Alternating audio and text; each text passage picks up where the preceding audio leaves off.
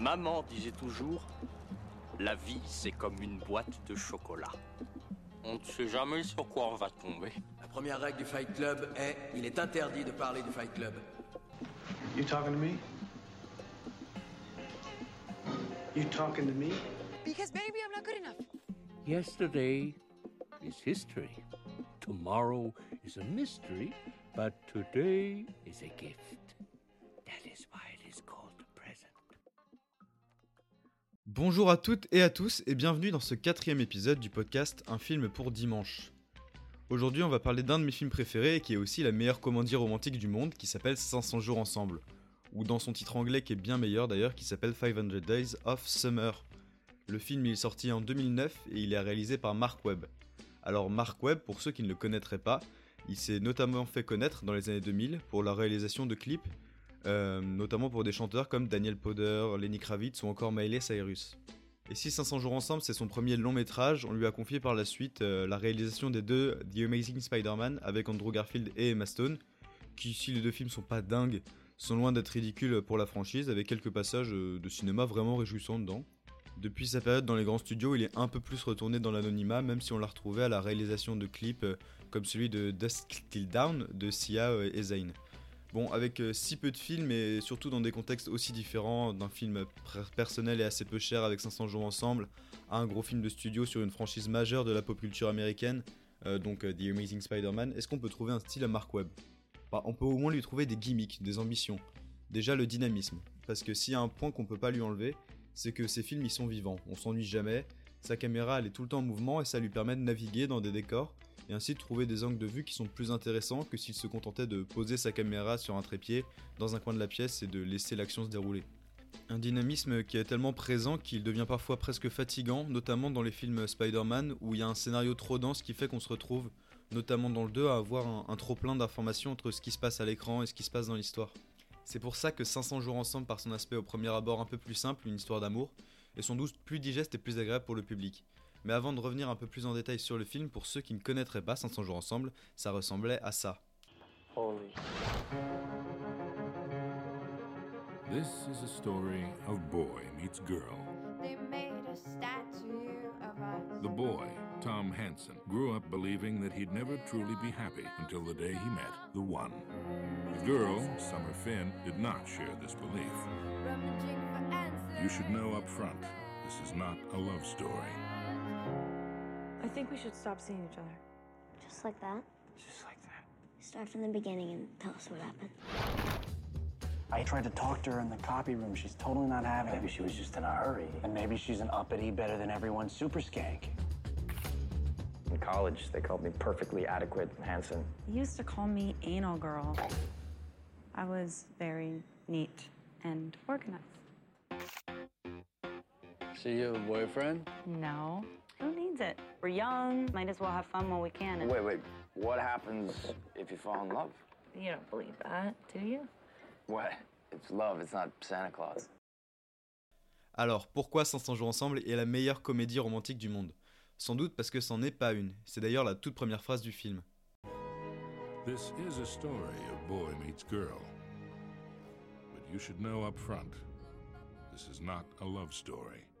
Et pour nous montrer cela, Mark Webb il utilise le montage en parallèle de l'écriture du scénario, car 500 jours ensemble n'est pas une comédie romantique linéaire. Dans ce style-là, dans le style linéaire, du coup habituellement on a disons, on va, on va créer 5 étapes. On a la rencontre ou le coup de foudre où les deux personnages principaux se rencontrent et découvrent le grand amour au premier regard, etc. Ensuite on a une deuxième étape qui va être euh, en quelque sorte une lune de miel où les deux sont heureux ensemble, on les voit aller au cinéma, au restaurant, dans des parcs, etc. Ils sont heureux, ils sourient, souvent d'ailleurs il y a une musique de fond et on les voit même pas parler entre eux. La troisième étape, ça va être une sorte de rupture, ou en tout cas un élément qui fait qu'il y a une problématique que les deux personnages vont devoir résoudre entre eux pour pouvoir être heureux à la fin du film. On a la quatrième étape qui va être la réconciliation, où comme par magie, on voit que les deux ont fait des erreurs, mais qu'ils sont prêts à se pardonner pour aller de l'avant. Et enfin, le, la dernière étape qui est le ils, vécurent heureux et eurent beaucoup d'enfants, pour euh, clôturer le film et faire euh, cette sorte de perfection euh, de la comédie romantique. Et si cette architecture elle est pas forcément désagréable hein, quand on la regarde, il y a des films comme euh, Crazy Stupid Love, euh, About Time, dont je parlerai peut-être dans un autre épisode, ou encore euh, Love Actually qui sont très classiques, mais qui sont agréables à regarder. Mais cette structure elle est justement un tout petit peu usée et elle est très classique, elle est sans surprise. Et c'est selon moi là qu'il y a l'intelligence de Mark Webb. Car 500 jours ensemble, il est construit de manière non linéaire. C'est-à-dire qu'on va avoir des événements, des journées isolées et dans le désordre sur les 500 jours de la relation entre Summer et Tom, nos deux personnages principaux, qui sont interprétés par Zoé Deschanel et par l'amour de ma vie, Joseph Gordon-Levitt. Vraiment, Hollywood donnait beaucoup plus de films à Joseph Gordon-Levitt. Donc on nous situe simplement euh, le moment de la relation par un carton représentant euh, un arbre plus ou moins fleuri, donc euh, selon l'état de la relation, et un chiffre, du coup entre 0 et 500 évidemment. Par ce mécanisme-là, Webb sort de la structure classique des 5 étapes que j'expliquais un peu avant, pour nous les faire vivre de manière plus déstructurée justement, et on peut donc passer d'un moment de joie immense du début de la relation, de l'étape de la lune de miel, à un moment de déprime parce que les deux personnages commencent à être distants, et ce en 4 secondes, juste par euh, un panneau qui nous indique que la relation a changé. Et puis comme il nous l'a prévu avec la voix off du début, l'histoire qu'il raconte n'est pas une histoire d'amour. Donc il s'autorise à avoir le suspense de savoir comment ça va se finir. Le récit n'est pas obligé de se terminer sur un « ils vécurent heureux et eurent beaucoup d'enfants ». L'autre élément qui rend ce film aussi génial, c'est par la capacité du montage à nous faire vivre des émotions. Le point que je vais évoquer euh, a déjà été expliqué dans une bien meilleure vidéo que mon podcast qui sur la chaîne d'Alfie, sur 500 jours ensemble justement, et que je vous invite à aller voir pour avoir plus de détails sur ce que je vais expliquer là rapidement.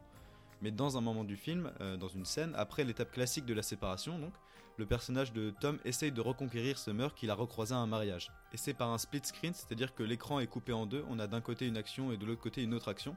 Et dans ce split screen là, on a d'un côté les attentes de Tom et de l'autre côté la réalité. Et euh, par ce split screen, c'est sans doute l'un des sentiments les plus universels que met en place Mark Webb, qui est la confrontation justement entre les attentes et la réalité.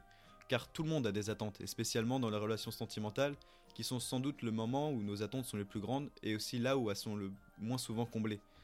Et cette scène, c'est un pied de nez à toutes les comédies romantiques, parce qu'elle montre un sentiment qui est complexe, qui est l'échec. Tout cela multiplié par les paroles de la chanson qui anime cette scène, qui est la chanson Hero de Regina Spektor, que je vous invite à écouter parce qu'elle est très sympathique. Et c'est peut-être ça qui fait que j'aime autant ce film. Parce que je sais pas pourquoi, mais j'ai toujours eu une forme de passion pour les films qui racontent des histoires de la bonne personne mais au mauvais moment. Des films où un amour est présent, mais qu'il ne peut pas se concrétiser. Car la vraie beauté de 500 jours ensemble est qu'il nous montre un amour qui est réaliste. Pas réaliste dans le sens ennuyeux, gris, quand on parfois ce mot, quand on l'entend. Quand on entend réaliste, on a l'impression que c'est juste quelque chose de très terre à terre. Mais réaliste dans le sens qu'il est possible. La relation de Tom et Summer, elle est magnifique, mais elle n'est pas idéalisée.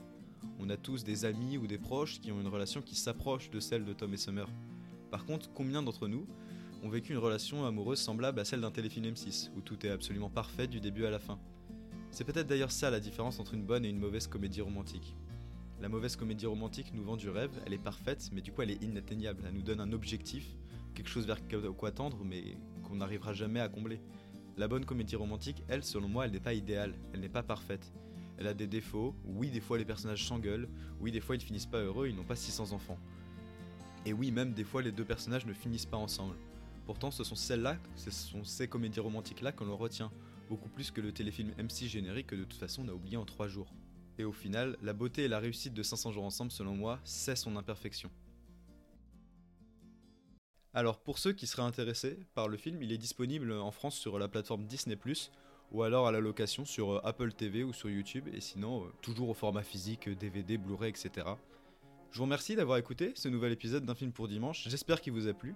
Si vous avez des idées de films qui pourraient être intéressants à critiquer et à analyser, je vous invite à les mettre dans les commentaires du podcast ou à me les faire euh, revenir sur Instagram, le compte Instagram du podcast qui recommande un film par jour et dont le lien est disponible dans la description de cet épisode. Sinon, si le podcast vous plaît, vous pouvez le noter, le commenter, le partager, ça m'aide vraiment.